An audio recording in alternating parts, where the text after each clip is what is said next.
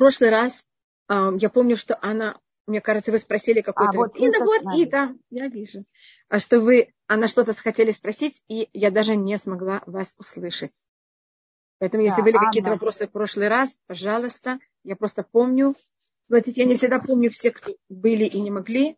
Вот, Анна, пожалуйста, вы что-то спросили в прошлый вы подняли руку в прошлый раз, и я помню, что мы до вас вообще никак не дошли. Да, Анна, пожалуйста. А, доброе утро, спасибо, Доброе утро. Раванит. А, а, пожалуйста. Об этом. У меня, к сожалению, довольно трудный вопрос. Я не знаю, хорошо ли начинать с этого трудного вопроса наш урок, потому что, ну, я не знаю, это вы решаете. Я попробую, посмотрим. Да, смотрите, по поводу главы Хаей Сара. Да. Авраам жил в Бершеве, он пошел на Кейду с Хициком в Берш... Из, из, из Хеврон. Бершевы, в Хеврон. Из да. Хеврон. Не, не, из да, Хеврон. И... Он пошел, извините, он пошел, значит, он возвращается в Бершеву, он идет в, Иерусалим, до Харамурья, возвращается из Харамурья в Бершеву, а Сара умирает в Хевроне. И вот вопрос, да. что произошло, почему Сара в Хевроне, а Авраам в Бершеве. Это Совершенно верно. Совершенно верно. Видите, что я а, так есть... это сразу, да, а, да. Как спасибо, сразу делю. Спасибо, да. Это а, то, что вы имели как, в виду. Как отвечать на это? То есть э, э люди, да. я слышала как бы самый такой ужасный э, ну, как бы вариант, что э, они даже были в разводе. То есть э, я не понимаю, как это могло быть, но нет, вот нет. такое, Значит, то, что неправда да. это или неправда. То, что объясняет Мидраш, Мидраш, конечно, это сразу замечает, и Мидраш спрашивает, как это произошло, и почему Сара в Хевроне. И, может быть, вы слышали этот, э, это, это, э, этот комментарий. Это у нас предание. Что то, что произошло, вы знаете, когда что-то происходит, вы можете, у вас могут быть энное количество вариантов. Но у нас есть предание. А у нас в Торе, скажем, у нас в устном предании, скажем, написано, вы понимаете, что Авраам, скажем, я просто говорю как пример. Вы знаете, что Авраама была мать, а то бы он не родился. Имя его отца мы знаем, его отца звали, как вы знаете, эм, Терах, а имя его матери не написано в Торе. Но вы же понимаете, что Авраам знал имя своей матери. А я думаю, что также Ицхак знал имя своей матери, это же его бабушка. И у нас есть предание, как звали мать Авраама. Скажем, я могу вам рассказать, ее звали Амтилай, мы даже знаем имя ее отца, его звали Карнево. Ее звали Амтилай Бат Карнево. Мы знаем имя матери Давида. У нас есть устное предание. Понимаете, как это, что произошло, как, какие имена, что это все символизирует также. Так у нас точно так же есть а, предание, что произошло и почему Авраам идет в Бершеву, а Сара оказывается в Хевроне. Почему они не вместе. И на это говорит устное предание, что произошло. Сара находится в Бершеве, как и Авраам, и она вдруг видит, что нет Ицхака. И говорит устное предание, что тогда пришел сатана, и начал ей говорить всякие, что, о том, что Ицхак, Авраам взял Ицхака и его хочет принести в жертву. А что значит, что пришел сатана? Это имеется в виду, что у нее вдруг какие-то переживания, она вдруг понимает, что что-то происходит не так, что ее не спросили, что произошло, куда делся Ицхак, почему Авраам с Ицхаком ушли, с ней не поговорили. Или даже поговорили, но, не, может быть, не сказали ей всю правду. Она, у нее такой, она входит психологическое такое смятение постного предания. Это то, что значит, что сатана ей это говорит. То есть, когда, понимаете, наше плохое начало начинает нас возбуждать. И если вы знаете топографию Израиля, так если я в Бершеве, и я хочу видеть, что происходит вокруг, у нас в центре Израиля есть хребет гор. И когда мы идем с юга на север, самая высокая точка в этом хребте – это гора, которая называется э, сейчас Хальхуль. Это гора, которая находится недалеко от Хеврона. И с нее можно все видеть. Она даже немножко выше Иерусалима, и на ней, если вы знаете, зимой э, почти каждый год выпадает снег, потому что она настолько высокая. Там не, не все время снег, но зимой там часто выпадает снег. Я имею в виду, часто имеется в виду почти каждый год. И тогда она и в Хевроне, кроме этого, живут четыре великана. Тоже там живут великаны, это написано в книге Ушо и в книге Судей. И тогда она идет туда и хочет понять, что происходит, она хочет видеть. А, и тогда она идет в Хеврон. Почему она идет в Хеврон? Два, два объяснения. Потому что там находятся великаны, и они могут понимать, они видят намного выше, чем мы все видим. Это и физически, и духовно. И там физически находится эта гора Хальхуль, с которой, если еще великан на нее поднимается, он видит очень далеко. И поэтому она бежит туда и просит э, этого Арба, Арба был отец этих четырех, ужа, э, трех, извините, ужасных этих великанов, чтобы он посмотрел, что туда ушел Ицхак с Авраамом. И тогда Арба слушается Сару, поднимается на эту гору, смотрит на э, что происходит, И когда он мне говорит, что Исхак был находится на жертвеннике, а сейчас он снят жертвенника, она в этот момент умирает. И одно объяснение, почему она в этот момент убирает, потому что это радость и потом ужасное такое переживание, какое-то переживание, потом радость, и она не выдерживает. А другое объяснение это, что она, она же не знает, что Всевышний сказал Аврааму не принести сына в жертву, и ей кажется, что Ицхак недостоин, и она умирает от этого ужаса, что ее сын недостоин. Это я просто вам могу рассказать, как это рассматривать, какое у нас есть предание. Значит, это я уже дала комментарий, почему, именно из-за чего она умирает. А почему Сара находится в Хевроне, это у нас устное предание. Если вы хотите, я могу открыть Медрашваба и просто оттуда это прочитать. Алло? Да, я, я слышу, да. Спасибо большое. Пожалуйста. А, ну, я, я не знаю, это, это вы решаете, потому что это, наверное, займет время от урока, поэтому э, мне трудно, так сказать, просить, как вы считаете правильно. Просто, просто говорю, что это у нас предание, понимаете, как такая вещь произошла. Да. Хорошо, спасибо. Ванитхава, если можете ответить, это интересный вопрос. Да. Пожалуйста, только одну минуту. Я сейчас вдруг э, вспомнила, что мне дали некоторые имена, которые надо вспомнить. Это говорю так. Илюна Шама Ента Лена Батшимо, Илюна Шама Давид бен Кальман, Илюна Шама Яков бен Ента, Илюна Шама Владимир бен Арон. И очень, извините, очень, у меня есть еще одно.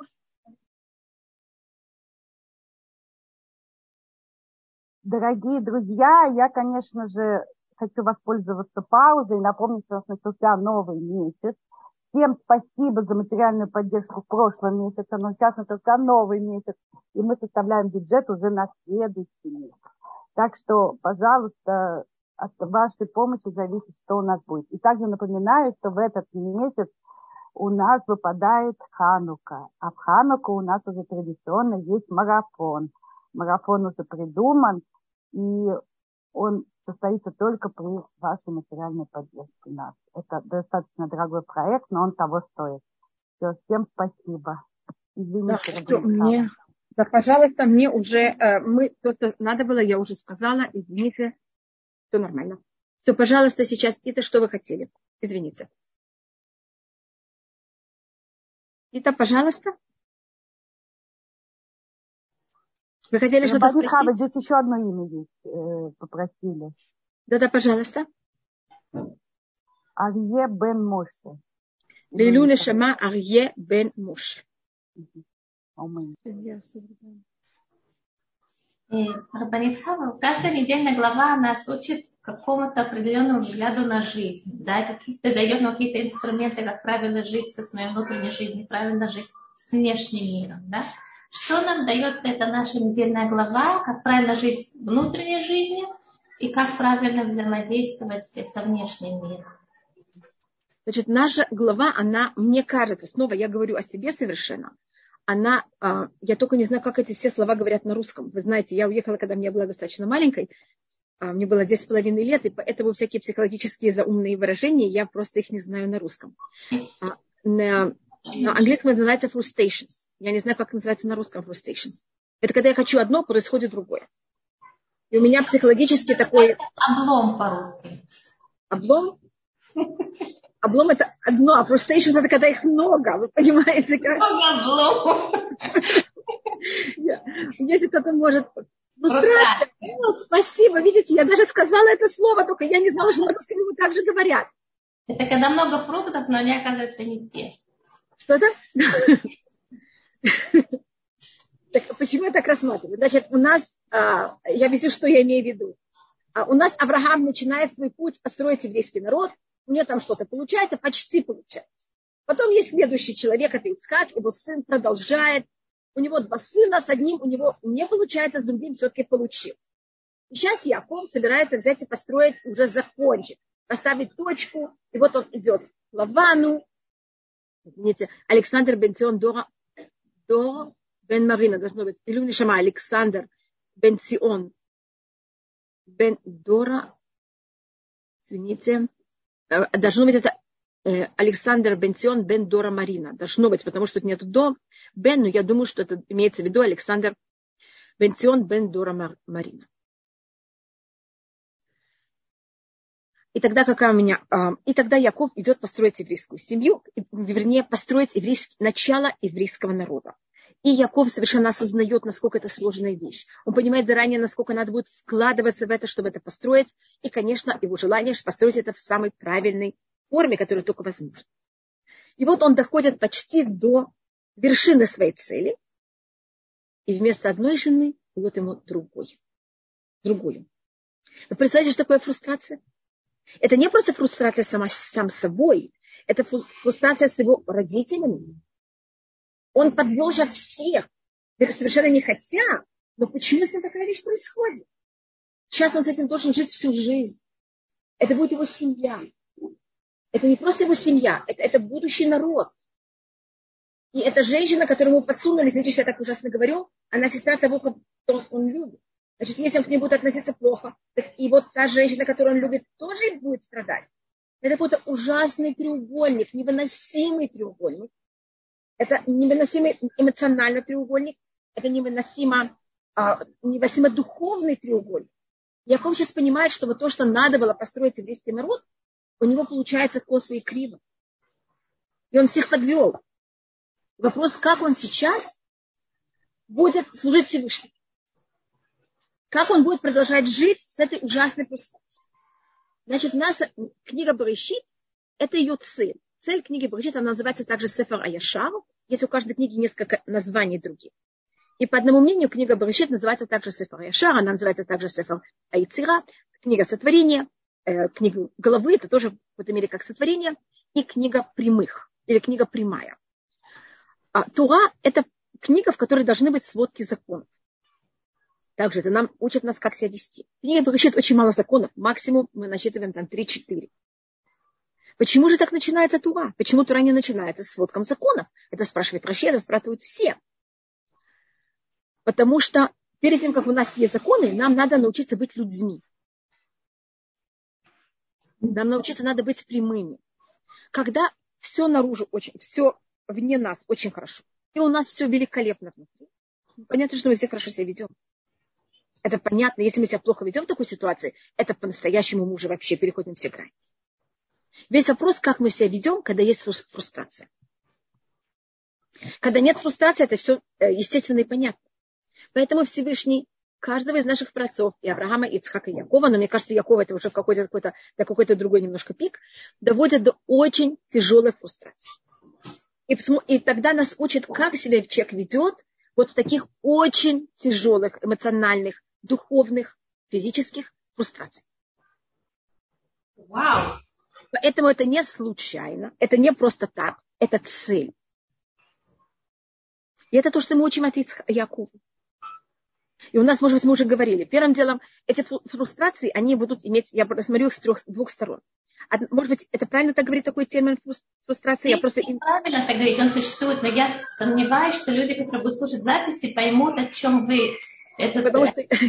Да, потому что это немножко термин все-таки, да? Да, это термин, извините, извините, я просто Э, так как я говорю, я уехала в 10 с половиной лет, и обычно, если что-то я читала, я читала, я читаю также на русском, но обычно более такие всякие вещи, они пишутся, для меня было легче читать их на английском или на русском. На английском, потому что это обычно первоисточник, а на иврите, потому что мне в этом мире это легче.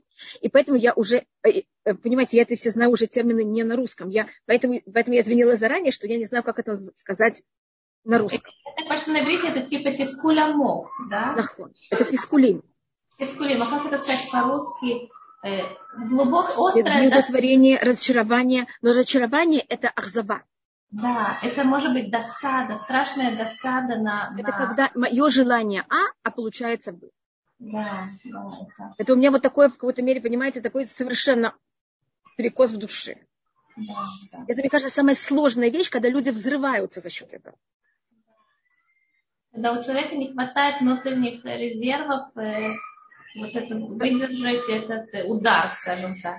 Это вопрос, человек находит в себе эти силы или не находит, и как он реагирует. И вот в этом, как будто бы это именно вопрос, кто мы такие. У нас, а, первым делом, я это рассмотрю на одном уровне, у нас э, первым делом Всевышний нам всегда дает эти фрустрации. Э, извините, что я пользуюсь этой, этим термином. Мне самой даже неприятно, потому что я понимаю, что это какой-то замудренный термин на русском. А, значит, э, Первым делом это у нас происходит всегда с каким-то нашим очень однозначным внутренним качестве, которое для нас очень важно и нас очень символизирует. Например, если Авраам, его символика милосердия, э, испытания будут всегда на жестокость. Оставить отца и уйти, э, выбросить сына с женой, извините, что я это говорю так ужасно, принести сына в жертву. Видите, э, сына в жертву. Это всегда будет против понятия милости. И мы тогда ощущаем, что мы наступаем себе на горло. Вот невозможно это сделать. Можно вас задать вопрос? И у меня сразу из, из, э, ассоциация такая, например, человек приблизился к Торе, да, да. и он, например, встречает в обществе или в Торе что-то, и это будет, например, он очень, не знаю, у него чувство справедливости очень острое. И тогда вот точно именно персонально для него ему будет испытание, что он встретит несправедливость. Да? А если у него, например, деликатность, это его конек, то он встретит неделикатность. Да? То есть он всегда встретит ровно противоположно его вот э, самое главное точно.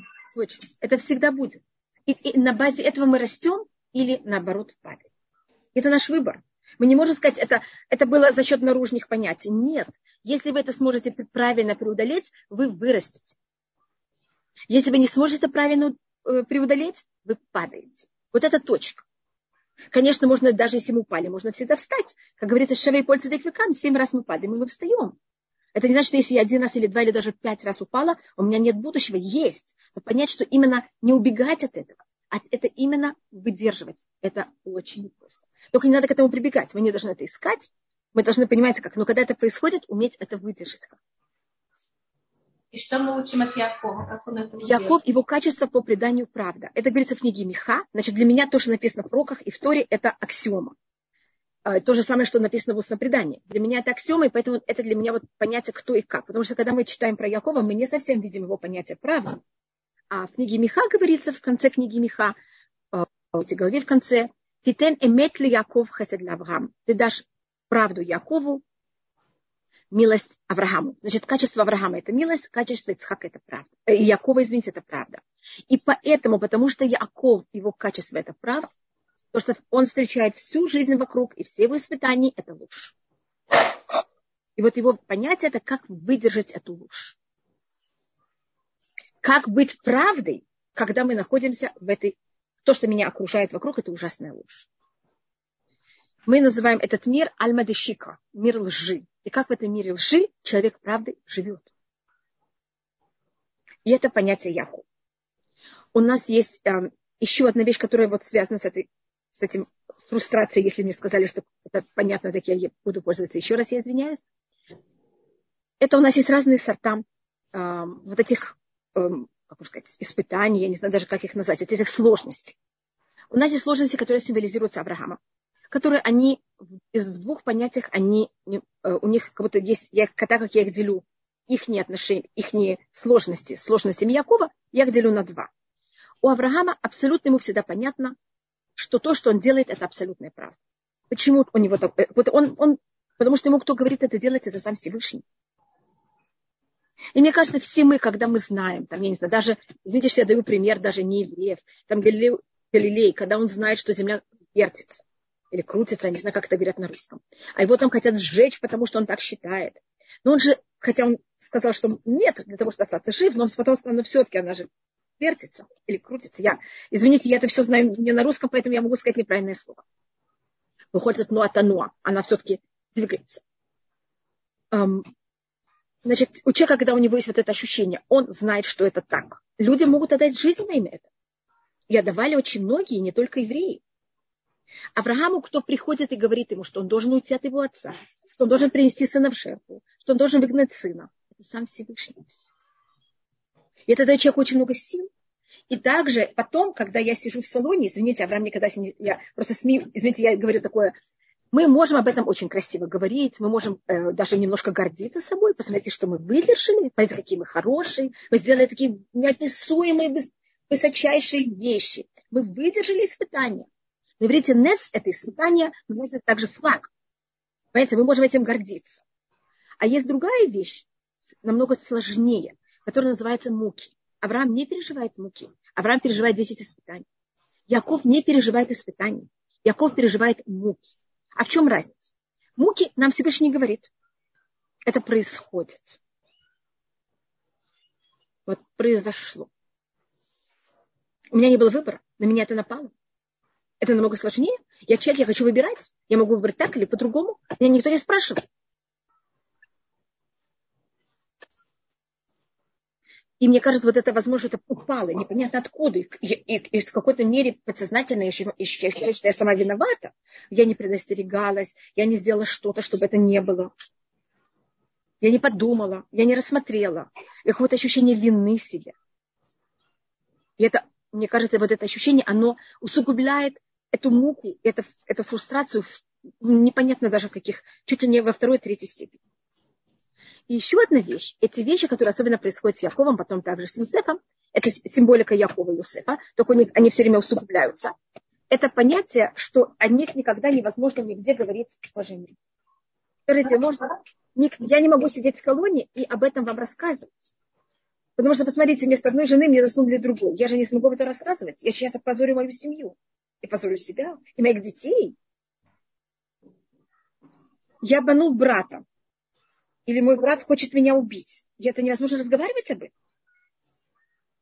Это семья. Потом у Якова одни, брать одни сыновья хотят убить другого сына. Представьте, какой это ужас. Так у нас есть испытания, а у нас есть муки. Это пишет Мехтар Мельяу. Авраам – это испытание. У него выбор. Испытание – это же с выбором. У Якова нет испытаний. У Якова есть муки. И мы то, что обычно мы имеем больше мук. И вот это тоже наша недельная глава рассматривает, как жить с муками. Со страданиями. Что? Со страданиями. Да, страданиями. Как их пережить?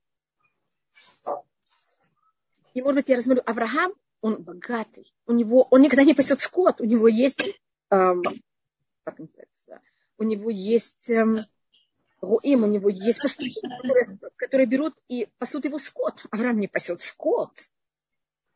Он самостоятельный человек, он независимый. Он имеет свое имущество, он хозяин всего. Яков, он нанятый рабочий. Он пастух Лавана. Вы знаете, нанятый рабочий – это уже совсем другое дело.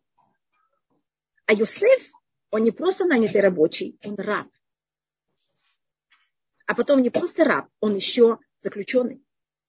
И не просто заключенный, о нем есть еще непонятно, что о нем рассказывать. Даже, мне кажется, у заключенных о том, что обвиняет Юсефа, это считается самый почти уровень во всем, понимаете, во всем тюремном, во всей тюремной иерархии. Поэтому как Йосеф, как Яков, мы сейчас говорим про Якова, как они выживают в этой психологическом ужасном, ужасной ситуации.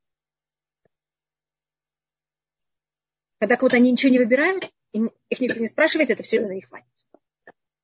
И как будто они делают все правильные поступки, а получается все наоборот.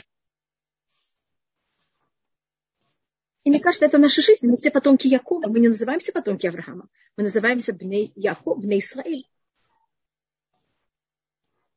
Извините, я бы очень была рада, и чтобы Всевышний нам всем помог, что у нас общение было, не мук, не испытаний, все было идеально. Но тогда мы не будем и что же нам делать, Рабанит Хавочка? Как нам жить теперь? Первым делом не ощущать ощущение вины, которое не нужно вообще. Она только мешает. А понимать, что это все муки, которые нам дал Всевышний, мы в них не виноваты, мы за них не отвечаем, мы отвечаем только за то, как себя в этой ситуации вести. Мне кажется, что если мы снимем с себя ощущение вины, и будем не спрашивать, почему, зачем, как, и, и не соглашаться, и, вы, и э, протестовать против кого вы протестуете. Их вас, вас никто не снимет. Мы, тогда тратим уйма энергии, пустую.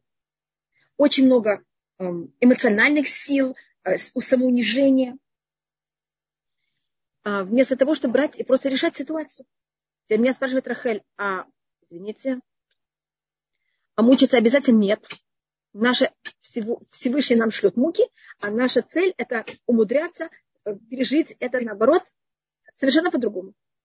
Типа, может быть, я поняла, что мой папа, когда были всякие неприятности, в жизни моего отца было очень много не, не очень приятных ситуаций, он вместо того, чтобы это видеть как муки, то каждый человек зависит от его характера. Это очень, вы должны понять, как вы с вашим характером можете это себе, понимаете, как это эм, взять как-то и преподнести.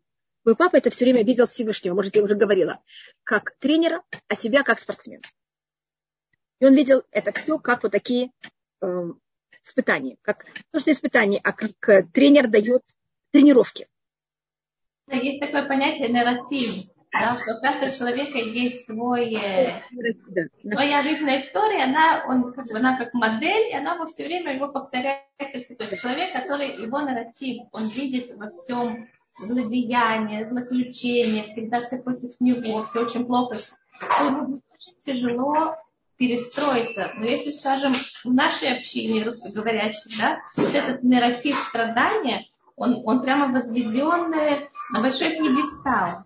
Как его оттуда сбросили? Конечно, когда люди ощущают, что вот быть мучеником, это какой-то такой, знаете, как маленькие дети, когда они получают шрам, не шрам, я имею в виду какую-то рану, просто гордятся этой раной и всюду с ней ходят. Так, пожалуйста, не надо. У нас то, что правильно, это видеть это все как-то позитивно. И еще одна вещь, которую меня как раз спросили, никогда себя не винить о том, что было в прошлом. Вот ощущение вины для меня, она, эм, сказать, я не, могу, не знаю, как это сказать, она для меня просто уничтожаемая. Она совершенно непродуктивная, она вам ничего не дает, она вас уничтожает, уничтожает, и недостаточно вам проблем ваших, что вы так мучитесь, вы себя еще в этом обвиняете. И если вы обвиняете себя, я могу вам обещать, вас вся среда будет вам в этом помогать. Можно вопрос? Да, да пожалуйста. А если смотреть на э, страдания как на испытание, то есть то, что нам дается как э, испытание, это же легче, нет? Я не слышу вас. Э, я, я говорю, что если смотреть на страдания как на испытание, то это же легче. Это, это, можно на это смотреть так? Потому что вы разделили эти два понятия. Да, да. Но я просто говорю, что когда это испытание, значит, мы цель из любого, из любой муки превратить это в испытание. Угу. Но я просто говорю заранее, что есть вещи, которых я как будто ощущаю выбор, и тогда мне более понятно, что это было испытание. А когда у меня нет этого выбора, понимаете что, я менее ощущаю, что это э, выбор. Поэтому я так это просто поделила. Но это, оно, это мой выбор, как я к этому отношусь. Скажем, мой папа относился к любой вещи, которая была в мире, как вызов и как тренировка. Ведь я даже я не говорю испытания, я не говорю э, муки. У моего папы это было вызов. Моего папы был, у него был очень явный, явная это, часть его характера азарт. Поэтому он видел в этом вызов такой, понимаете, и азарт. Вот посмотрим сейчас, как я это выдержу. Как я найду, какой выход из положения я найду. Ну, у каждого есть свое, понимаете, свое я. И каждый должен это найти именно в своем. Меня только спросили о эм, обвинении. Значит, то, что вы сделали вчера, и вчера это была, был ваш выбор, может быть, я даже не знаю, но скажем, да, идемте решим, что да, вчера у вас был выбор, и вы выбрали неправильно. Сегодня у вас, у вас уже нет этого выбора. Это уже постфактум, это уже сделано. Сейчас ваш выбор – это как вы будете к этому относиться. Поэтому сейчас ваша цель – это не винить себя ни в коем случае, а пользоваться тем, что было в вашем прошлом, как правильно жить в настоящем. И как на базе этого, этого, этих проблем, которых вы переживаете и мучаетесь от них, не вина, а именно вот то, что неправильное произошло, оно же сейчас для нас какая-то не, ситуация, как именно с ней, э, из нее выйти максимально правильно. Мы это, может быть, еще более просмотрим у Иуда и Тама. У нас это будет в каждой недельной главе сейчас. У нас вот это понятие, что человек считал, что он ведет себя абсолютно правильно, сделал абсолютно неправильный выбор, в его глазах ему так кажется, а, и потом он с этим, вдруг этот выбор на него падает. Понимаете, сейчас он видит, что я натворил. И как он выходит из этой ситуации? Мы видим, что Яков, он убегает, и он кладет камень под голову, и он видит лестницу, которая упирается, э, идет до неба и упирается в землю. Да? Можем ли мы это рассматривать как своего рода инструменты или, грубо говоря, техники, да? Как, чем, что это символизирует для, для именно для души, чтобы преодолеть что-то, что это ей дает? Значит, ну, конечно, этот сулям, эта лестница, которая находится э, на земле и доходит до небес, есть в ней, как вы понимаете, 70 уровней минимум, потому что любая вещь в Торе имеет иное количество э, комментариев. И я только, если мы говорим именно о нас и себе, не входя в что-то глобальное мировое, это рассматривается каждый человек. Каждый человек, его ноги находятся на земле, и он не может быть, эм, он не может быть, мы не, мы не эм, мы не летаем в воздухе. Мы не летаем в воздухе, точно. Мы находимся ногами на земле. Это очень важно, не взлетать никуда. с другой стороны, да, наша голова на небесах. И наша вот эта особость, что мы можем объединять небеса с землей и землю с небесами. И ангелы, которые поднимаются, опускаются, это наши силы духовные. Если вы замечаете, ангелы логично, они должны были опускаться, а потом подниматься. Потому что ангелы у нас символически рассматриваются на небесах. Но у Якова то, что описывается, что ангелы поднимались и опускались. Значит, мы люди, и мы нашими поступками поднимаемся. Потом то, что мы достигли, оно в какой-то мере, это было плюс или минус, мы потом получаем какой-то ответ, реакцию на то, что мы сделали, и потом это снова вот так вот повторяется. Поэтому ангелы не подним, опускаются, поднимаются, они поднимаются, опускаются. Мы, это, это мы.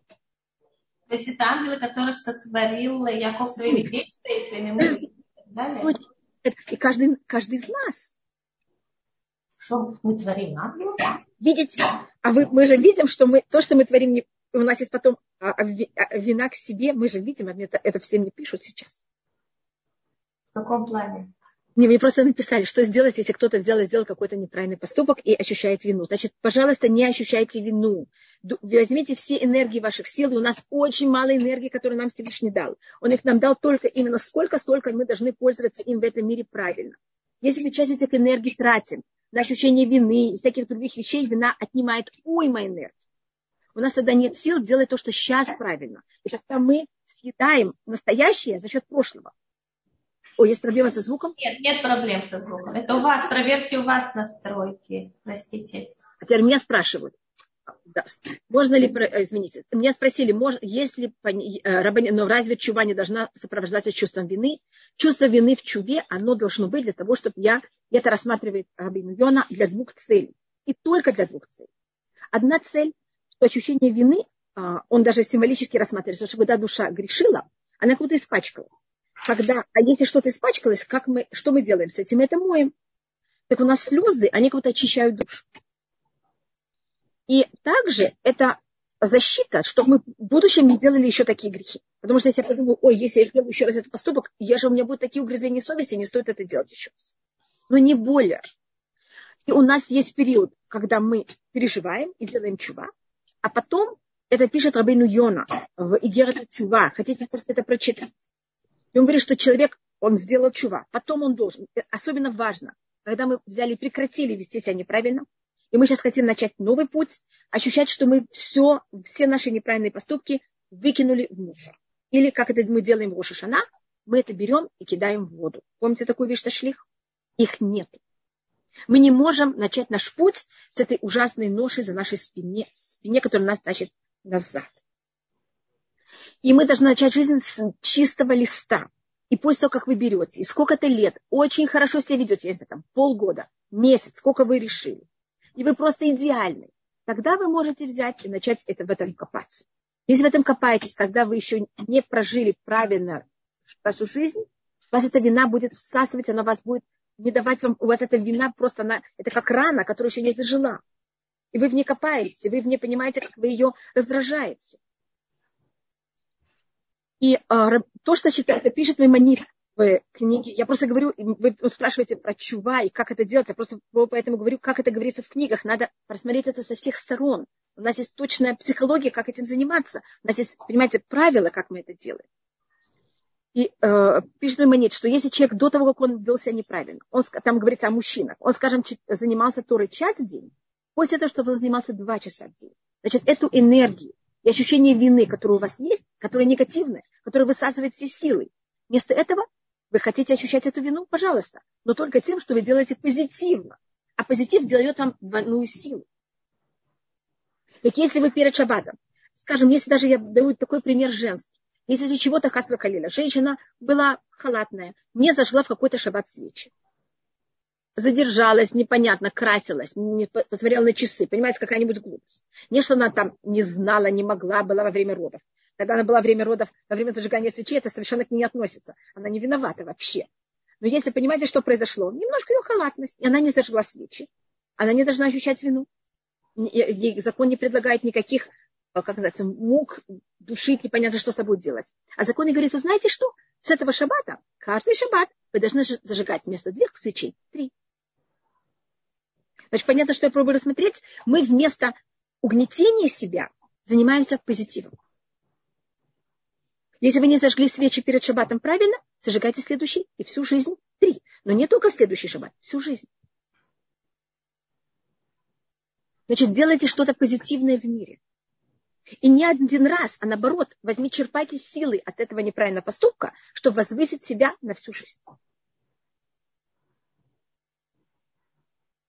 Просто меня спросили, не считается ли вот это ощущение вины, понимаете, чува не обязывает нас ощущение вины. А, да, но, но на какой-то, извините, но какой-то грани. Понятно, как это? Правильно это? Это, наоборот, сделает, вести себя еще лучше. И поэтому говорится, место, где находятся люди, которые сделали чува, это более высокое, чем праведники. Пожалуйста, это что вы хотели? В такой перспективе, то получается, что та ситуация, где человек, скажем, совершил ошибку, да, или что-то повел как-то неправильно, получается, что если смотреть с перспективы, что теперь из этой ситуации он всю жизнь черпал силы, как, как преодолеть, как, как увеличить свет или добро, вот из этого корня получается, что эта ситуация, она как будто специально Всевышний ему привел, чтобы его душа дальше развивалась и росла именно в это. А без этого он бы и, и не трогал этот момент вообще, и не рос бы тоже в нем. Это очень красиво, когда мы с вами говорим. Мы говорим а, совершенно а, объективно, мы не говорим о себе, никаких наших очень тяжелых субъективных ран. Это наших когда нам лет 90, и мы смотрим там... Э, и наоборот, нам еще 15-16 лет, и мы смотрим на всю жизнь вперед.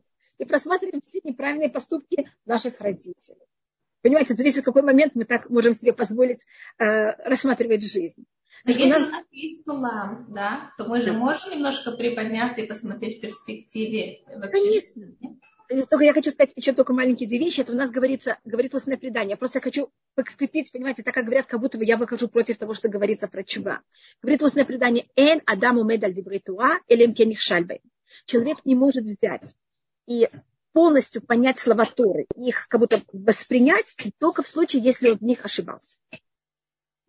Значит, только если мы сделали ошибку, мы тогда можем, понимаете, после этого это сделать намного более правильно. И еще одна вещь, которая у нас рассматривается, это есть также, конечно, хататин и гдитамид, но хататин и гдитамид, она именно специально, значит, мой грех передо мной всегда. Это для того, чтобы я лучше себя вел. Как я вам говорю, чтобы это было для меня, как называется, грань, чтобы я не... Это две вещи. Чтобы я больше себя неправильно не вел. Это предохранение. И вторая вещь, это наоборот для того, что это меня приводило к тому, что я делал еще больше и больше хороших поступков. И тогда этот нехороший поступок, вы знаете о том, что если человек делает чува от страха перед Всевышним, его неправильный специальный поступок превращается в случайный. А если, пожалуйста, а если человек делал неправильные поступки и потом сделал чува, так его даже то, что он сделал замысленно, неправильно, превращается в схует, получается, наоборот, в хорошие поступки. Вы слышали такую вещь? Как же это может быть? Значит, если мы делаем чува, неправильные поступки, превращаются в наши заслуги. Это говорится в книге Хискель, и на грехи, которые он делал, хайо и хье, он за счет них будет жить. Значит, вот мы живем за счет наших грехов. Значит, потому что, как вы точно как сказали сейчас, пожалуйста, большое спасибо, Ита, что вы сказали, что если бы не было этих неправильных поступков, человек бы не вырос, и поэтому эти неправильные поступки, они превратились в трамплин. И это считается главной целью человека. Все неправильное в мире превратить в трамплин. И тогда нет неправильного, наоборот, они становятся еще более хорошие, чем правильные. Это не значит, что их только очень важная вещь. И это очень скользкая вещь. И в этом падают очень много людей. Я имею в виду, в Танахе очень много людей упали в этом, что если это так, о, идемте будем решить. И превращать это в трамплин.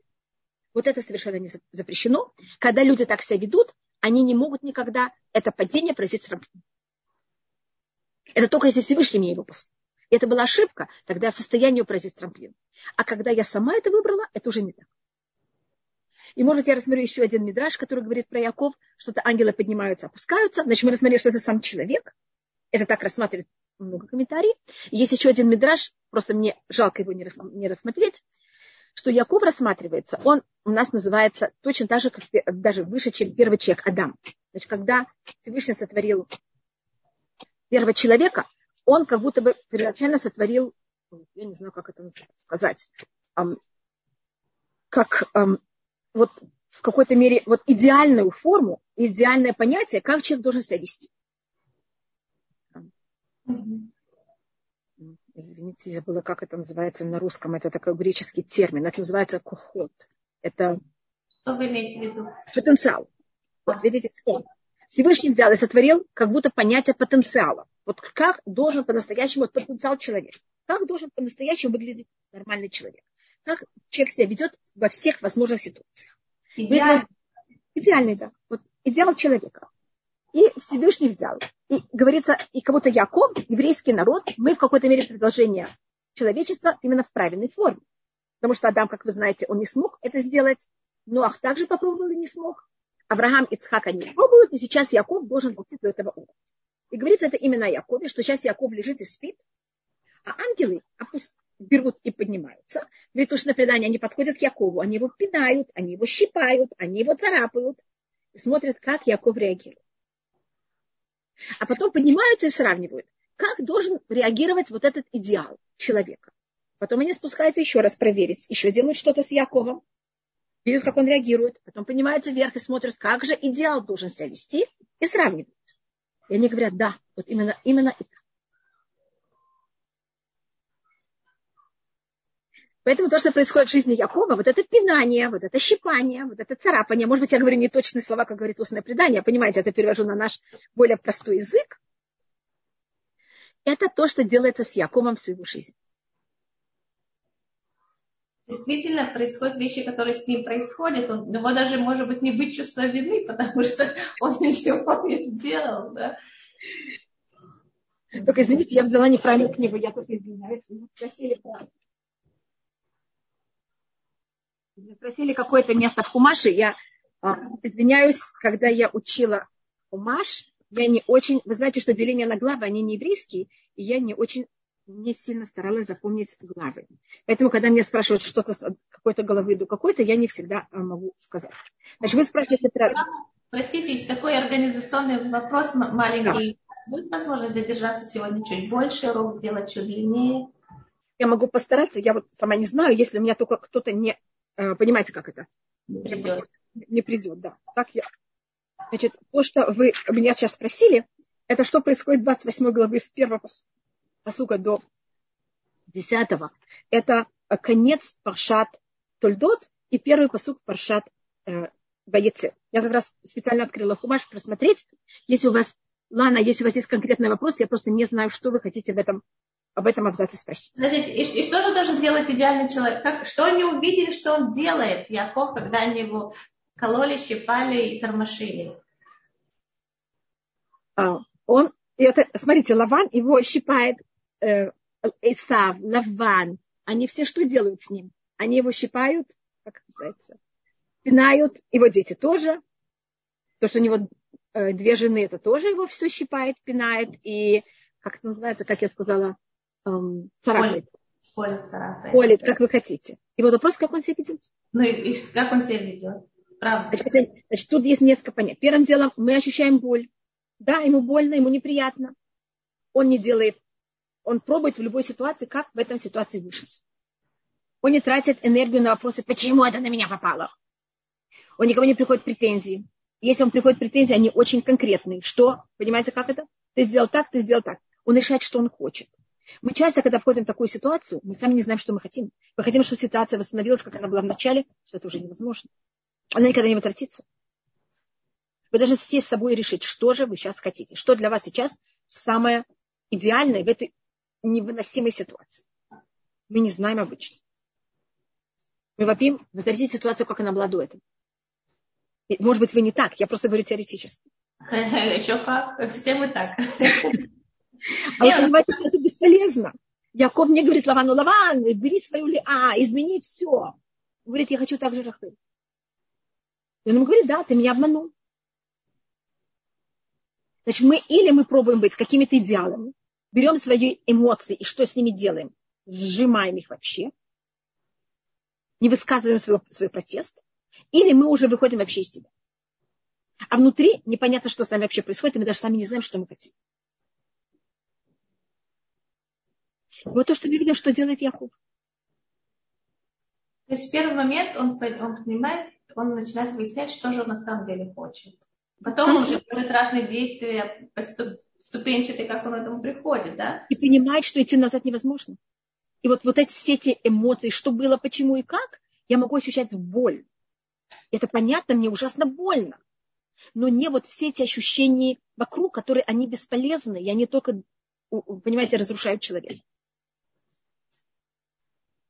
Извините, меня тут спросили, э, да, вот спросили про это место, которое я не поняла точно, что. Место, как относиться к человеку, который любит винить, просто у него характер такой э, высокомерный, что это, э, это постоянно слышится. Значит, то, что я считаю, что такой человек, он не высокомерный, такой человек очень бедный, такой человек ощущает ужасное ощущение э, вины и неполноценности, и он пробует эту вину и неполноценность на вас свалить. Если первым делом вы это просто внутри себя абсолютно сказать, это не я, это абсолютно он. Даже если вы ему ничего не говорите, только это ощущаете, ну просто абсолютно. Э, в многих случаях, если это достаточно э, человек психически здоров, это просто исчезнет само по себе. Потому что это кто-то он кидает в вас, в вас мяч, а вы этот мяч и принимаете. Так этот мяч автоматически отлетает к вам. И если вы можете быть как можно более, вот, чтобы это, первым делом, что это ваш, эта вещь вообще вас не проницала внутри вас. И не только не проницала, а, вы, а если это она не проницает к вам, она автоматически к нему отлетает. И в такой ситуации это может быть, что он начнет изменяться. Потому что никто не, эту, эту вину, он же сам будет ее получать, ему будет неприятно. И это даст ему какую-то ответственность на то, что происходит. Но это уже а, понимаете, мы, не, мы должны быть немножко непроницаемы. Я думаю, что у нас есть какое-то ощущение, что те, кто рядом, все, что происходит мире, оно сразу в нас входит. Человек должен иметь кожу. Это, это неприятно. Это, понимаете, как? Это, мне кажется, у русских людей такого немножко не развито немножко. Но это не значит, что мы не должны быть чувствительны. Мы очень чувствительны, но мы достаточно самостоятельны.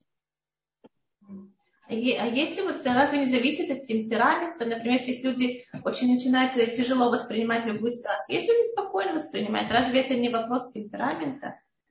Но я считаю, что человек может с этим работать. Я, я, я считаю, что это да, ответственность человека. Есть люди, конечно, более эмоциональные, менее эмоциональные.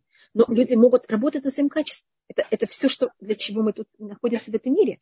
Качество, которое я получила, данное. Это мне дал Всевышний я не отвечаю за него, это подарок с небес. Или противоположно, как вы решите. А что с ним делаете, как с ним жить, это ваша работа.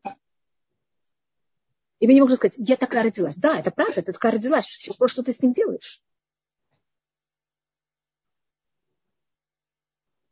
Значит, тут у меня рассматривали, а как, что делать, как сделать э, эту вещь непроницаемость. Это надо этим заниматься долго, это не простая вещь одна вещь, это, скажем, я могу сказать о себе, когда я начала преподавать, я была достаточно молодая, мне было, я не знаю, вы знаете, а, я приехала из Советского Союза, я должна была преподавать израильтянкам. Вы знаете, что израильтянки э, это не самая простая вещь для них преподавать.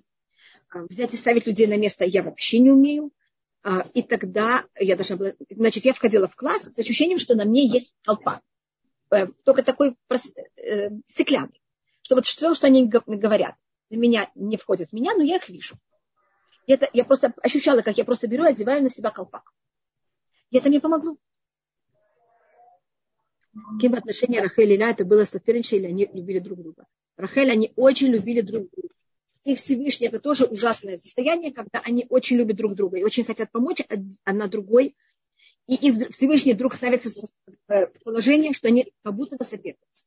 Значит, Рахелия тоже находится в очень непростом э, простых отношениях. Это и Яков, и Рахель, или А, и как они со всем этим справляются. Всевышний берет нас, ставит нас в очень непростые ситуации. Он нам дает характер, который, мы не, который на нас свалится. Он нам дает состо... Э, положения, в которых мы не всегда выбираем. И, а вопрос не в том, где я вас поставил и что я вам дал, а как вы в этом играете. Что вы с этим делаете. И человек должен осознавать, да, я вот такой очень Э, как можно сказать, я такой э, человек, которого у него нет кожи. Я, э, все меня задевает. Вопрос, что я с этим делаю. Вы понимаете, как это? Я не отказываюсь от того, кто я. Я принимаю все свои слабости. Я осознаю все свои слабости, что это очень непросто. Для этого надо какую-то зрелость. И вопрос, что я с этим делаю. Вот мои родители очень маленького возраста с нами об этом говорили. Они показывали, как они а, открыто разговорили о своих слабостях. И как они с этими слабостями пробуют ам, продолжать существовать. И как они выдерживают испытания. Мы их не должны скрывать. Мы должны только... Цель это не скрывать, а как с ними работать, как с ними жить правильно. Так как прекратить говорить с обидчиком в голове? Это то, что меня спросили. Это показывает снова, извините, что это говорю, это часто показывает о травме. Когда человек в травме, он кого-то продолжает эту травму заново и заново.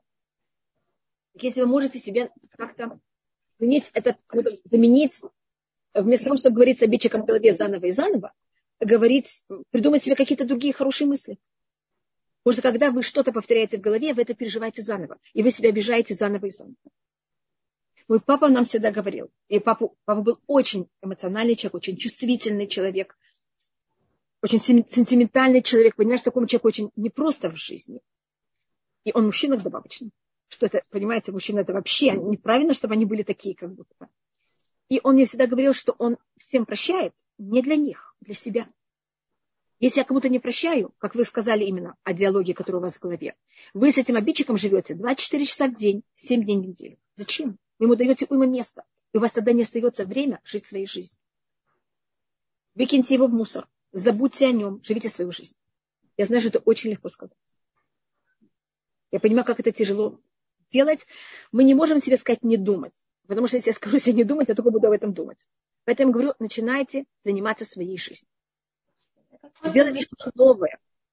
Это в какой-то мере как обрести себя. То есть человек, этот диалог с обидчиком, человек становится, что вот он это теперь диалог, да, но должно быть какой-то другой, другой, другое понимание своего я, которое живет отдельно от этой ситуации.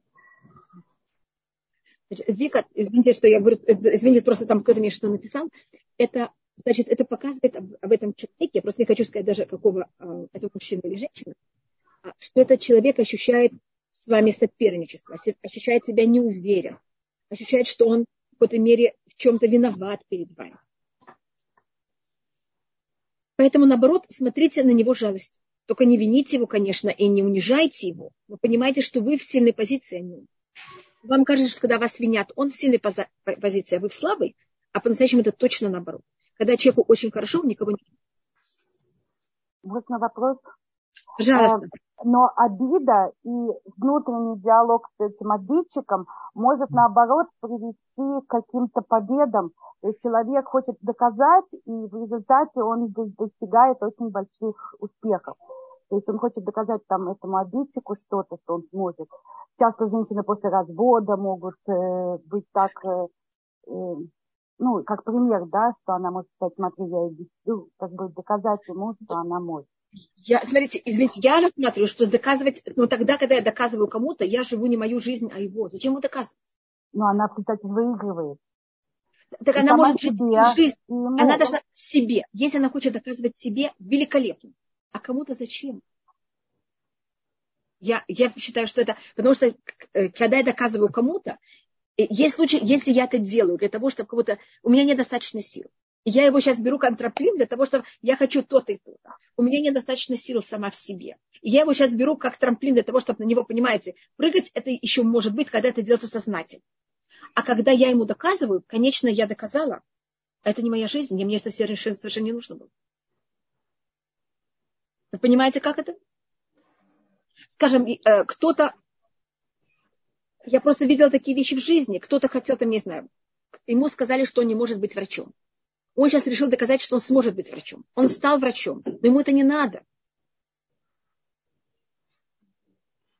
Вы понимаете, как это? Я знаю случаи, когда люди себе разрушили жизнь за счет этого. Скажем, кто-то ей сказал, там, я не знаю, я сейчас уезжаю парень и с девушкой встречаются, парень говорит, а ну ты у меня никуда не убежишь, я сейчас там пойду куда. И она ему хочет доказать, что она, да, не, не, что значит, что она никуда не убежит, выходит замуж за первого попавшего и разрушает себе жизнь. Понимаете, что такое доказать кому-то? Это может закончиться очень плачевно. Понимаете, почему я так боюсь эту вещь? но если я беру и говорю, я хочу это, но у меня недостаточно сил, чтобы это сделать. Я это делаю так же, доказать тебе, хотя эта идея моя, понимаете, что это? Тогда это может дать силу. А если просто доказывать другому, я живу не свою жизнь. То есть это тот момент, когда гнев, он может быть э, двигателем для того, чтобы человека продвинуть туда, куда ему нужно на самом деле. Да, если это мне надо, я должна проверить, что то, что я сейчас хочу доказать, это для себя.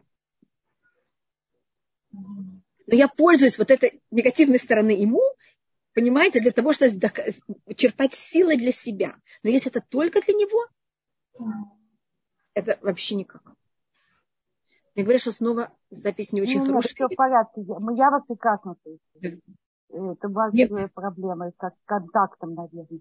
Но знаете, вот эта сцена из «Москва слезам не верит», где он ее узнает в роли директора, и, и когда-то ее бросил с ребенком, и она вот достигла такого. Вот это не про это.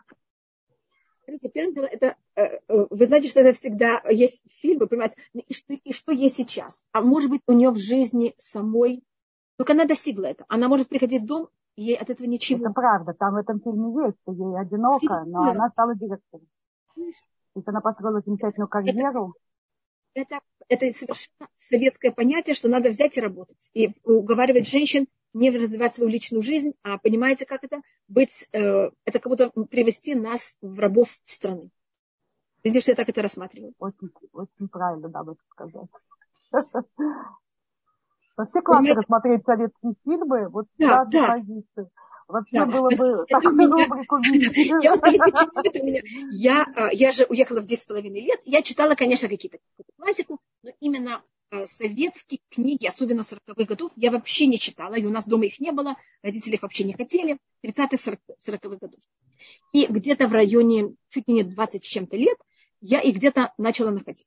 Я помню, я их читала, я была в таком ужасе, потому что я на них смотрела совершенно другими глазами. И тоже там казалось героизм, для меня рассматривалось как порабощение, ужас, сумасшествие. Понимаете, почему у меня такой взгляд? Я вам скажу, когда я была маленькая, перед тем, как мы выехали из Советского Союза, моя сестра, я помню, читала «Золотой теленок» и «12 стул». А я обычно все книги, которые моя мама и сестра читали, хотя мне было там 9-8, непонятно сколько лет, я брала у них потяжку и читала. Но, конечно, я не могла читать все, я, они, потому что они быстро их сдавали в библиотеку. Так я для того, чтобы быстро прочитать, я читала только одну страницу вместо двух. И особенно только диалоги.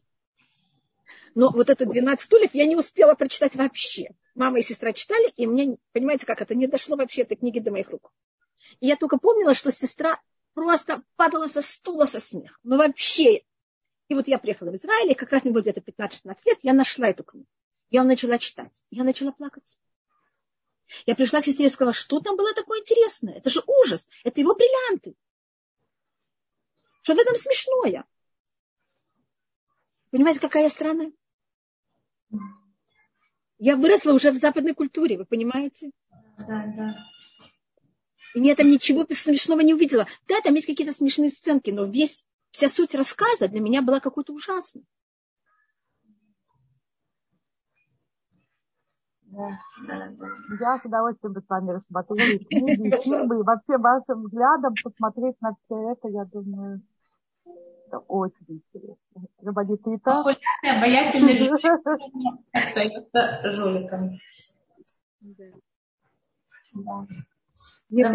Здесь есть вопросы. Вы видите, женщина пишет. Мне, Галина, вы говорите, если кого-то приснился странный очень сон, значит, то, что вы можете, это или э, в, понедельник, в любой день недели, утром, прийти в синагогу, когда э, Хантер повторяет. Если там, конечно, есть священники, экуаним, и когда они говорят Беркат Куаним, есть особая молитва, которая аннулирует плохие сны. Или вы можете дать немножко денег на стакан. 18 штук. Спасибо, Равлитхам. Можно задать вопрос? Да. Или есть вопросы, которые хотите ответить, чтобы у вас потом не было чувства вины, что вы не ответили на вопрос? Пожалуйста.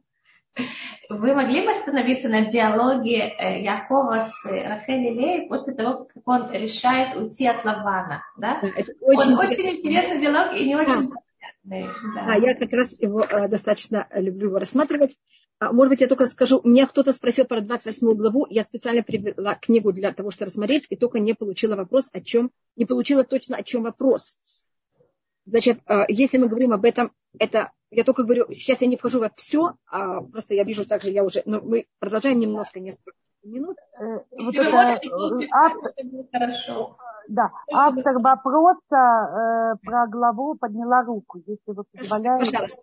А потом мы возьмем и э, посмотрим этот диалог. Я только извиняюсь заранее, я просмотрю в диалоге только одну точку. Лена, пожалуйста, у вас микрофон. Это Лана. Лана, ой, извините. Да, здравствуйте. Пожалуйста. А, здравствуйте. У меня, а, у меня вопрос, я постараюсь его покороче сформулировать. Эм, я нахожусь между концом главы Талдот между главой... Да, я уже увидела, я посмотрела. Я да, открыла... между главой конца Талдотом и начала Вайра началом. Вайце, Значит, да, я уже посмотрела. Да, Вайце, извините, Вайце. Не, не, пожалуйста. Мне, мне непонятно несколько вопросов, но хорошо, сконцентрируемся на одном. Тот факт, что сама глава начинается не с первого номера, может натолкнуть нас на то, что между концом Талдота и началом в эре происходит что-то. Окей. Это... Минуту, одну минуту, э, извините, что я вам скажу. Э, Деление на главы не еврейские вообще. А, ну хорошо, я тогда спрошу без, без деления, без деления. То есть, э, когда мы читаем само повествование, то мы понимаем, оно начинается с того, что и вышел, и вышел Яков из э, Бершевы. И да. дальше идет продолжение, потом он где-то лег спать и так далее. Да. Но Мидраши дальше расходятся в своем различии, потому что между тем, как Яков вышел из э, Бершевы и пошел действительно свататься, лежит 14 лет. И причем есть разные трактовки. Я читала объяснение от Талдота на этот вопрос о Мидрашах, и там говорится так, Яков предпочел не сразу послушаться родителей, которые его послали свататься, именно глагол предпочел. И решил сначала на 14 лет почти пойти учиться к Эверу. Извините, извините. Есть второй не... мидраш. Нет, извините, извините, Лана, извините только, что я вас перебиваю я не отвечаю за э, форми, фор, формиру, формулировку? Э, формулировку слов Тульдот. Я отвечаю только за то, как говорится это в Мидраше. Да, да, окей, э, окей, будем так говорить. А вторая принципиальное различие, что есть другой мидраж, который говорит, что Исав все-таки увидел, что Яков убежал и послал своего сына Элифаза его догнать и убить. И Яков не предпочел пойти поучиться, а бежал и добежал до э, дома Эвера, и там, ну это тоже странно, бежал и на 14 лет задержался. И не спал вообще, и первый раз уснул, вот когда мы возвращаемся назад, повествование и так далее. А, у меня происходит вообще какое-то полная полная как бы прострация. Я не понимаю, как они так различаются, и более того, мне непонятно, на каком основании вообще идет вот это вот эм, уточнение такой разницы, если текст об этом ничего не говорит. Первое дело это предание, как я сказала до этого. И теоретически то, что я видела, это что это не, раз, э, э, э, эм, это не разница в подходе, а это считается одной и той же вещь, что он вышел, Исав за ним, когда он тогда собирается пойти в, к Шембе Эбру, потому что он понимает, что если ему надо будет состязаться с Лаваном, а, это будет очень ему тяжело. И он хочет в какой-то мере вот эту силу Торы до этого. И тогда, когда он идет по дороге, на него нападает Элифаз, который отнимает от него все, все драгоценности, и тогда он продолжает свой путь, как он и, и собирался, и то, что называется нитман, выражение, которое у нас говорится, он вперед и прячется, или скрывается, или покрывается, я не знаю точно, как это перевести на русский язык, в доме э, в бет Мидрашке. И там сидит и занимается 14 лет, и там вообще не спит. И откуда мы учим, что он вообще не спал? Потому что говорится, «Ваишкава макомагу». И он лег в, тот, в то место. Значит, человек, понятно, что он ложится. Говорится, в то место, только в то место он лег. До этого он, конечно, человек должен спать. Он как будто дремал, но никогда не ложился спать.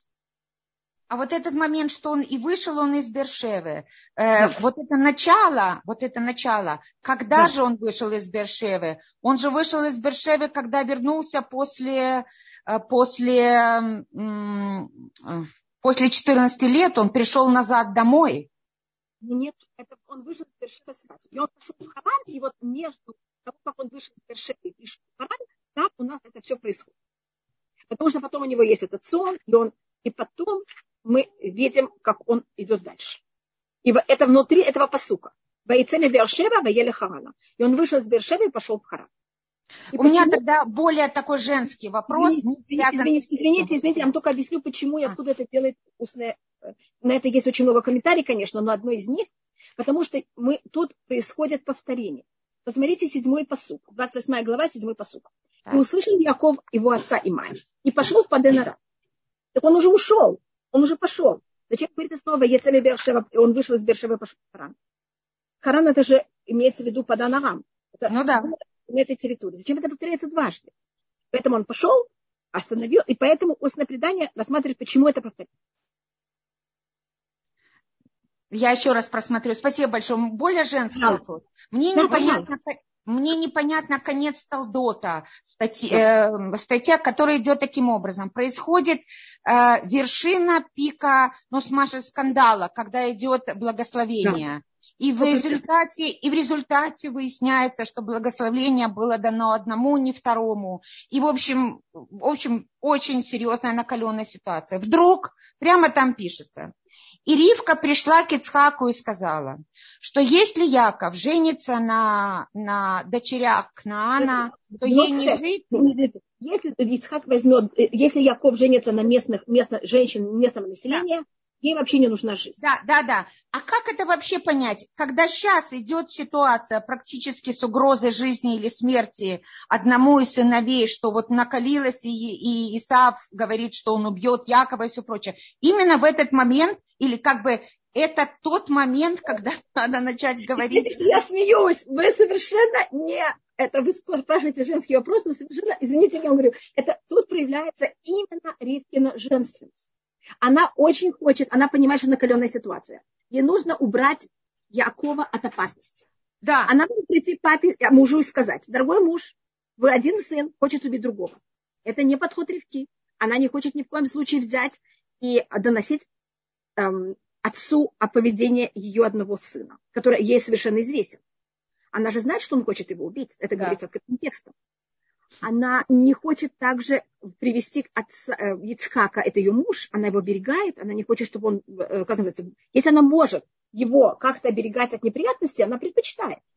И тогда она приведет. А тот вопрос вообще о браке, он очень резкий, только мы его не заметили, может быть, недостаточно просматривали.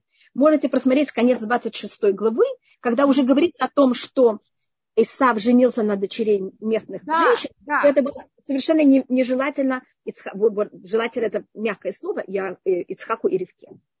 И тогда Ривка, как настоящая женщина, говорит Ицхаку, не прим, она хочет убрать Якова. И она хочет, чтобы Ицха, Яков ушел из дома с благословением Ицхака. И чтобы это было по желанию Ицхака, не входя во всю правду. Если вы женщина, вы должны научиться так себя вести. Так. Вы понимаете, как это? Значит, когда я что-то хочу, есть у меня 10 объяснений. Я не должна все 10 сказать вам. Я могу сказать только то, что я хочу. Это дипломатия. То есть здесь такая накаленная ситуация с ножами, и она приходит да. к мужу и, и она... говорит, ты знаешь, я вообще очень озабочена, что вот тут женщины к Нана, если... Да какой ее цель? Извините, какая ее цель? Вы понимаете, Лана? Ее да, цель, да, чтобы он ушел из дому. Но чтобы он ушел из дому, чтобы Ицхак ему сказал, уходи. Без того, что между, чтобы эта разлука была за счет ножа. Да. Хотя она это хочет за счет ножа. Да. Вы понимаете эту разницу?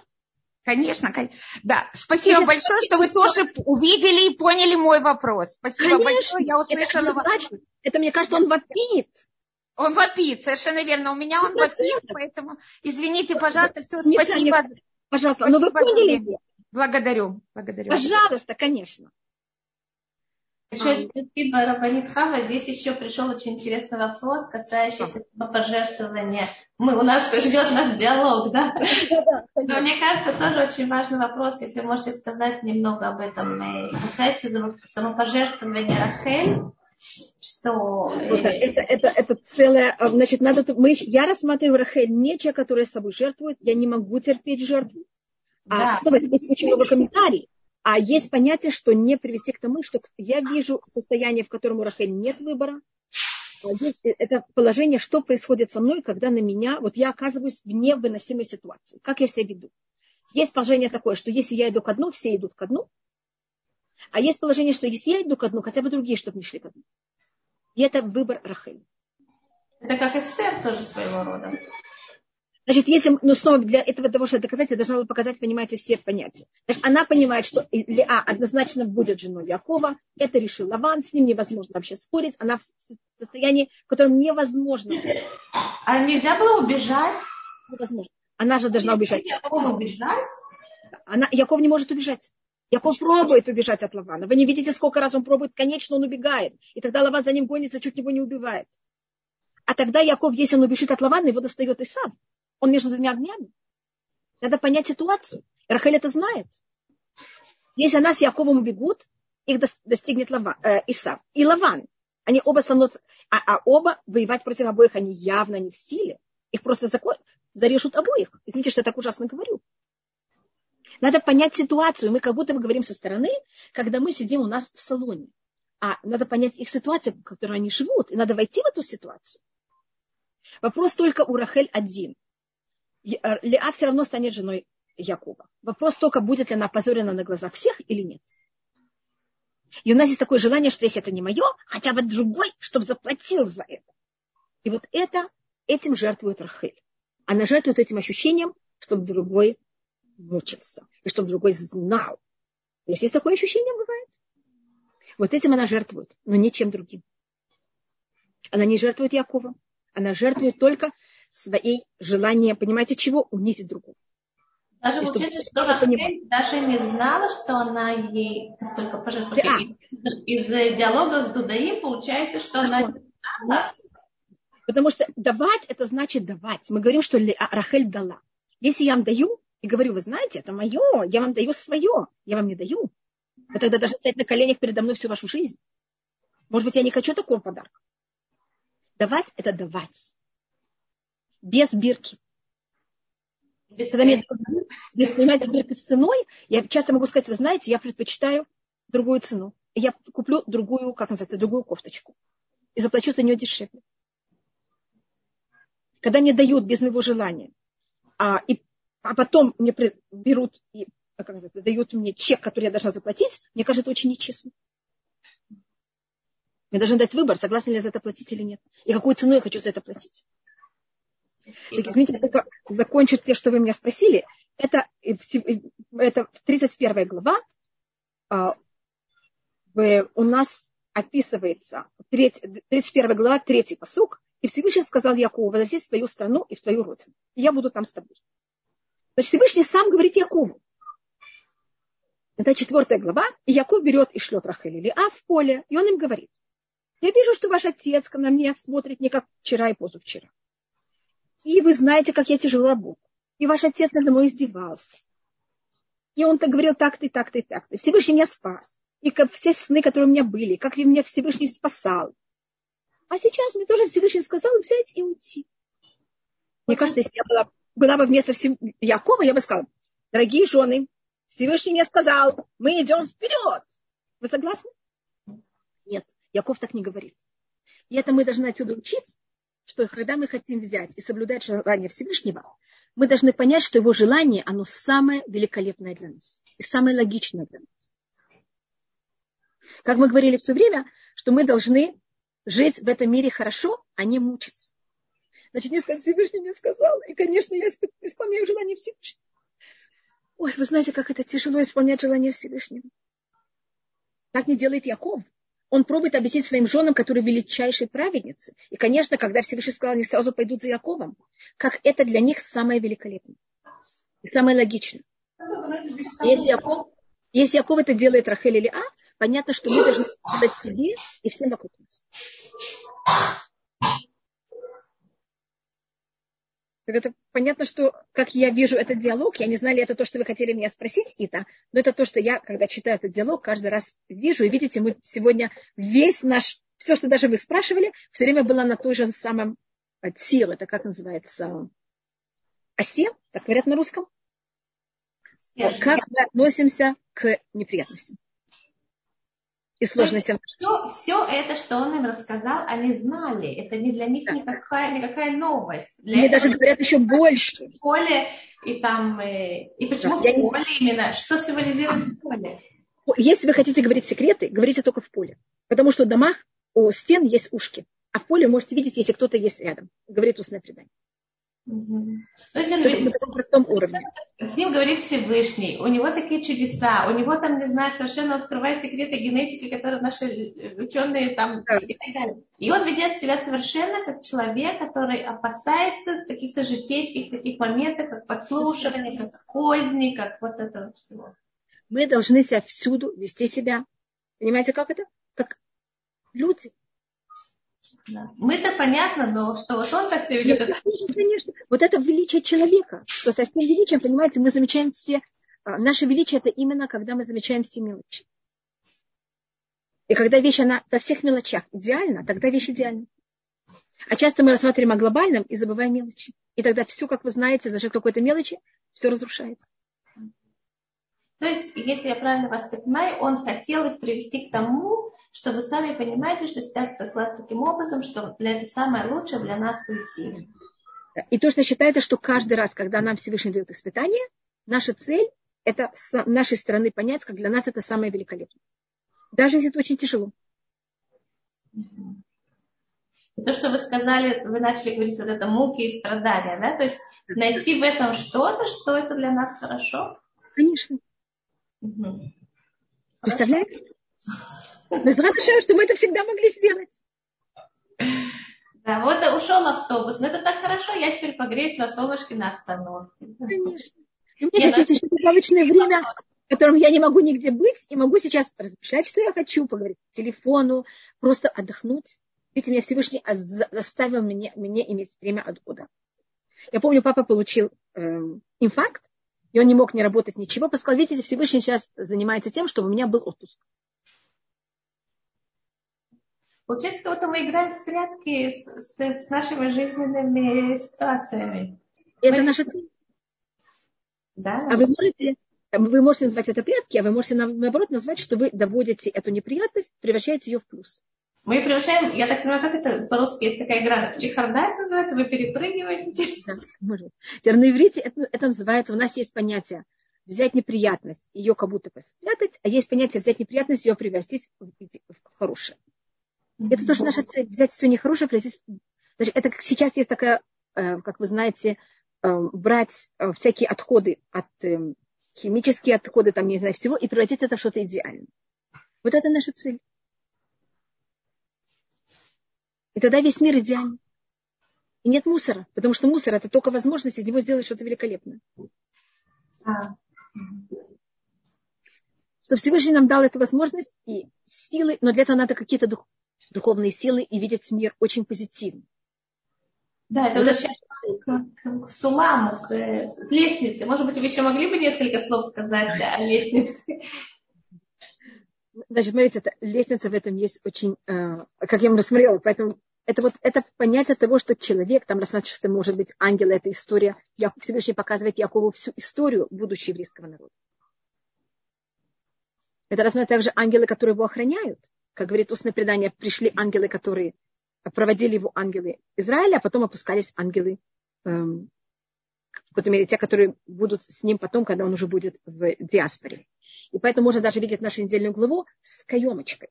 У нас есть ангелы, которые ушли и пришли в начале, и наша недельная глава заканчивается снова два, двумя станами ангелов. Маханаим, это же два стана.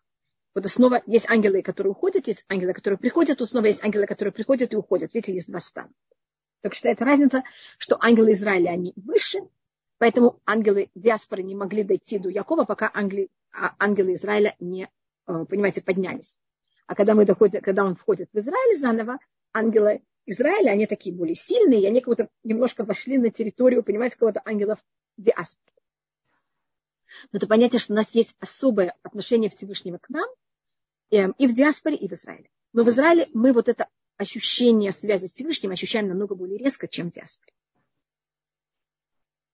Но все у нас есть и провожает нас а, вот эта охрана Всевышнего.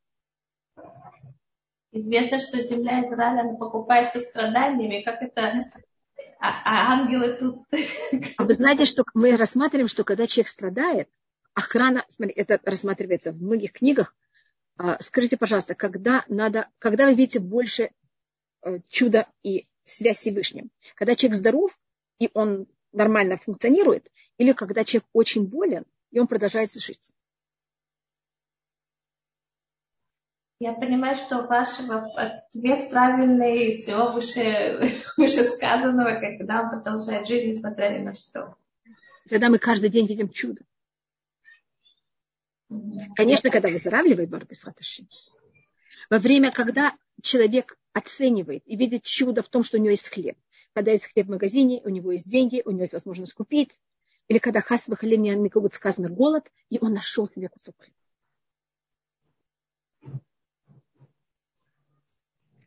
Извините. Мы видим руку Всевышнего намного более, когда это в проблеме. Она тогда более явно нам. Всевышний нам только показывал это приятно, хорошо, и чтобы мы сами видели руку Всевышнего и ее оценивали, когда это было бы в самых, в самых хороших состояниях, и как будто во всем простом и самом по себе понятно, мы видели величайшую руку Всевышнего. Это цель, и тогда не надо нам ее показывать, понимаете, в тяжелых ситуациях. Это говорит Рамбан, э, что Митох Нисим, у нас есть величайшие чудеса, это называется Нисим Клуим, есть скрытые чудеса. И цель, чтобы человек видел во всем, что происходит с ним, чудо. И не видел вообще понятия природы, а понимал, что все это рука Всевышнего. И да не надо, понимаете, чего? Так амен, что мы все до этого дошли. Это цель всего, всей нашей работы в этом мире. Получается, по определению Рамбама, что человек, который видит чудо, он живет совершенно в другой реальности. Просто совершенно в другой, даже материальной реальности он живет. Да. да. И это, это он тоже считает, что это цель наша. Рамбан это повторяет много раз в комментарии на то. Первый раз это находится в книге э, Шмот, 13 глава. Там, э, там есть очень э, большой достаточно роман, это считается основа веры иудаизма, этот роман. Вот там об этом он пишет. И это кого-то наша цель. Видеть во всем руку Всевышнего. И именно видеть ее в самых естественных вещах. И не видеть вообще естественности, а понимать, что это все рука Всевышнего. И наоборот, тем, что это все время происходит, и это закономерно, это еще более великое чудо. Чудо даже когда вещь выходит и одноразовая. Одноразовая это менее явная, это менее сильная вещь. Сильно, когда эта вещь, она э, постоянная. Видеть то, что солнце восходит и заходит чудо, это намного сложнее, чем видеть то, что море расступилось один раз, и евреи прошли через него. А мы восхищаемся тем, что море расступилось, а том, что солнце восходит и восходит, это мы даже не замечаем. Получается, можно и полкой для книг восхищаться. Я вижу за вами полку потому что да. Конечно. То, что у меня вообще есть эти книги, что у меня есть, понимаете, что-то над головой и что-то под ногами. Рухашем. А то, что полка, например, это материя, которая на самом деле нет ничего твердого, это сплошная энергия, да, там большие расстояния между, и тем не менее это твердое. Есть сила притяжения. Представьте, если бы не было силы притяжения, вы знаете, что было со мной? Я бы даже не могла попить стакан воды. Вода, вы понимаете, что делать? Вы знаете, что происходит в космосе? Это нет силы притяжения. Это, это какое-то все, что есть в этом мире. Это неописуемый подарок, который Всевышний нам подарил. И он еще все время, он постоянный. Я могу на это базироваться. Так строить мою жизнь и продумывать будущее. Это же просто неописуемое чудо. Намного более, чем одноразовое чудо. Ну, видите, вот мы так размышляем. Понимаете, что это? Мы так учимся с малого возраста, что это как мы смотрим на мир я понимаю, что у меня голова немножко на. Нет, у вас она прямая, это нам Но я просто когда была маленькая, я помню, что я а, все-таки я выросла, выросла, я росла в Советском Союзе, и я видела этот мир, видела, как мой папа размышляет, и мне часто казалось, что как это объединить вместе, это немножко невозможно. Объединять невозможно. Это больше, чем... Так шаббат шалом, что у вас все, все было бацлаха. Амен, амен, большое спасибо, огромное. Большое спасибо. Пожалуйста, бацлаха всем. Шаббат шалом, бацлаха.